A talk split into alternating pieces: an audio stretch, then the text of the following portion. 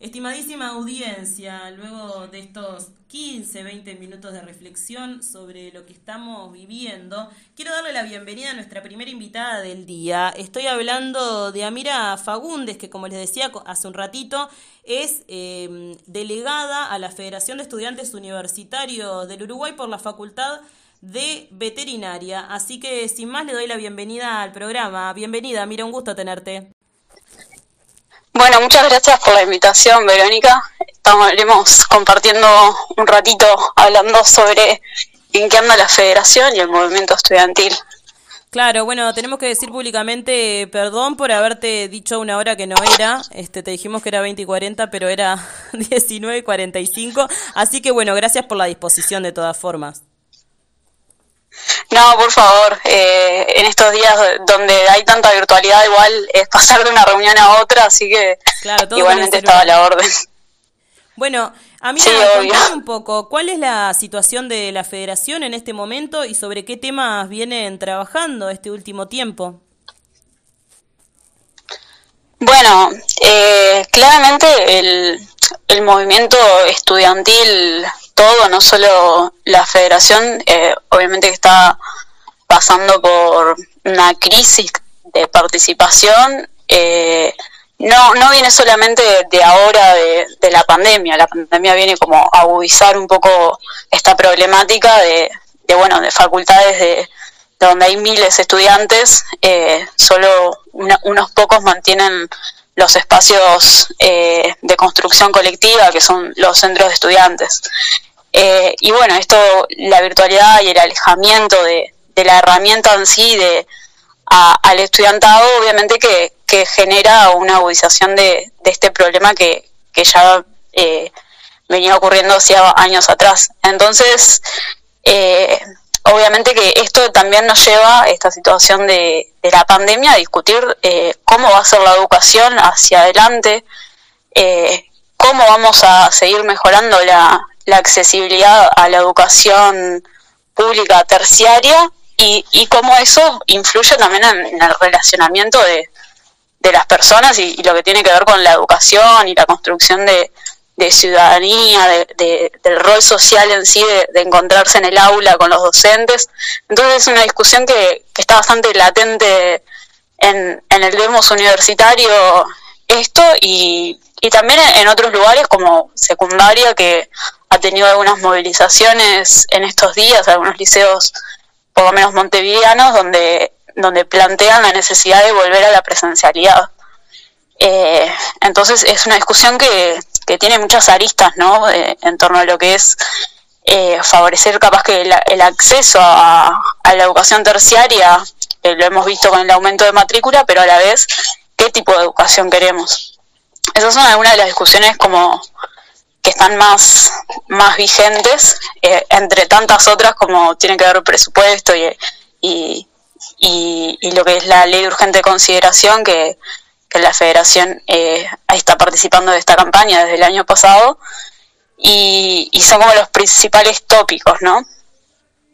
Claro, eh, yo, bueno, te iba a preguntar, pero ya un poco lo respondiste, es si ha sido muy difícil organizarse y llegar al estudiantado en este contexto de tres semestres ya de, en virtualidad, pero además teniendo en cuenta que algo que yo le pregunto a veces a los entrevistados que vienen a hablar sobre la ley de urgente consideración es el factor estudiantil, las aulas llenas, en sobre todo en la universidad, en otro momento hubieran sido un factor también bastante importante para la militancia en torno a la juntada de firmas, que en este caso esto no está. ¿Cómo lo están viviendo ustedes? Bueno, primero, eh, como todas las organizaciones en realidad del campo popular, hemos tenido que reformular nuestra militancia y, centrarnos fuerte en, la movilización por las redes, en el poder acceder, eh, poder llegar al estudiantado a partir de bueno reuniones virtuales, porque también eh, una federación que, que es nacional eh, siempre ha tenido una lógica de muy montevideana de, de su participación pero bueno, también ha generado de que, de que ahora los estudiantes, eh, bueno, que, que, están viviendo en sus departamentos de orígenes puedan participar también a través de, estas herramientas, incluso gobernar, que era algo que, una discusión también que, que, teníamos, que hemos tenido, que, que bueno, qué papel eh, tienen los gobernantes eh, en la universidad y, cuando, vive, cuando viven en otros departamentos y, es casi que imposible que viajaran eh, todas las semanas para tener consejo, eh, cuando vivís, por ejemplo, en Salte, tenés que vivir, venir todas las semanas a, a, un consejo en la Facultad de Montevideo y era casi imposible. Pero con esto de la virtualidad eh, es, es, una herramienta que, que, bueno, que llegó para quedarse claramente.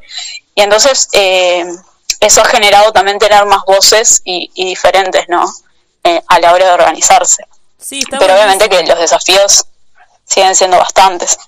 Claro, está buenísimo esto que planteas. Bueno, a mí me pasa que estoy en una comisión como egresada de mi facultad, estando desde acá porque las reuniones son virtuales. Claro, yo nunca me había puesto a pensar que eso le debe haber pasado este, a muchas personas, ¿no? Porque esto que decías también es interesante, que muchos estudiantes que estaban con una residencia permanente en Montevideo a raíz de la, de la, de la epidemia en Uruguay se, se fueron a su departamento de origen porque les convenía más porque las clases son virtuales, ¿no?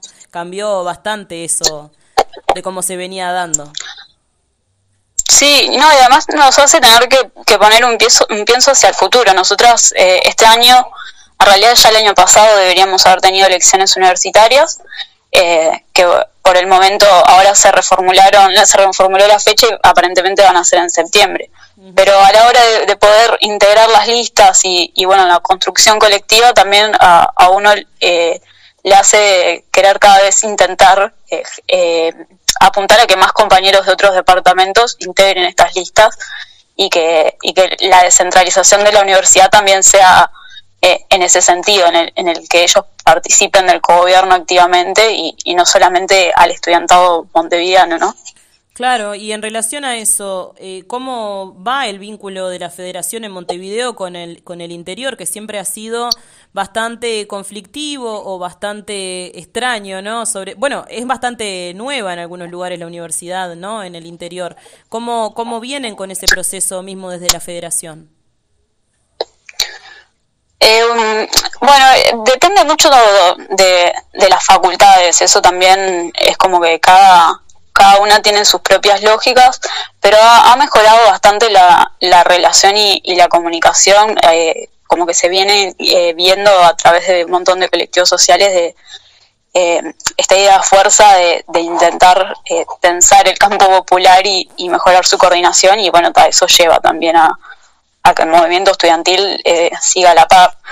Y hay, por ejemplo, lo que hace la federación también tiene por estatuto tiene un centro de estudiantes por facultad. Entonces, eh, nosotras tenemos ahora facultades en otros territorios, como por ejemplo, eh, veterinaria tiene en Salto y eh, a la federación solamente va la IB, pero si hay estudiantes organizados en Salto que fuera de la IB, en realidad no son parte formalmente de, la federación y, y, deberían comunicarse con nosotros a través de la IB. Entonces, como que en eso, en ese vaivén es difícil a veces coordinar por, por, el, por los estatutos. Entonces, eh, hemos como que estado intentando mejorar la, la relación con las herramientas para, para bueno, confluir todos a, través de, de, de un mismo programas o mismos accionares y bueno, también poder resolver cosas eh, teniendo eh, eh, como decirte, la, la perspectiva que tienen los estudiantes de, de, bueno, de carreras en el interior y no solamente resolver eh, por nuestra cuenta, ¿no? Claro. ¿Y cómo ven al resto del movimiento estudiantil en la federación? ¿Se han podido reunir? ¿Cómo viene la coordinación? Supongo que están trabajando en torno a la recolección de firmas, pero ¿cómo se viene dando esto? Porque ya vamos casi un año y medio de emergencia sanitaria donde se ha visto muy recortada la presencialidad. Sí, bueno, eh, en esto hemos mejorado realmente en este último tiempo. Creo que muchas veces eh, tanto la federación como, otros gremios ha hecho como la, autocrítica de que, de que nos reunimos por en momentos puntuales, como es el 14 de agosto, el Día de los Mártires Estudiantiles, y que después el resto del año tenemos poca comunicación, más allá de alguna lucha presupuestal pero desde el año pasado, ya desde ese último 14 de agosto, muy fuerte y, con mucha militancia, donde salieron más de 20.000 estudiantes a la calle eh, a, marchar y, a luchar por la educación pública, eh, se mantuvo un diálogo mucho más fluido y hemos podido marcar una propia agenda nuestra, eh, integrando también, no a la coordinación, pero sí de, poder conversar más fluido también con la FEFEU, que, era un vínculo que se había perdido también un poco este último tiempo. Y bueno, tratando de hacer actividades en conjunto hacia el 20 de mayo, hacia el 1 de mayo, y, y si bien son pasos pequeños, eh, vemos como una, una mejoría en la comunicación y, en el poder accionar en conjunto. Por ejemplo, tuvimos también la recolección de firmas de este fin de semana, donde muchos centros de estudiantes eh, nos coordinamos para, para aportar, una gran cantidad de firmas a, a la campaña para el referéndum. Entonces, eh, viendo las dificultades que tenemos, hacemos igual una valoración bastante positiva de, cómo viene funcionando eh, en este tiempo, ¿no? Bueno, mira, muchas gracias por la comunicación. Este, la verdad que estuvo muy bueno poder conversar sobre estos temas. Hacía tiempo que teníamos ganas de hablar sobre los estudiantes que son tan importantes para para el desarrollo del país y también para las organizaciones y para las luchas este, políticas. Y así que, creo que por lo menos de lo que tiene que ver con la federación echaste bastante luz sobre este tema, así que te agradecemos mucho y seguimos en contacto.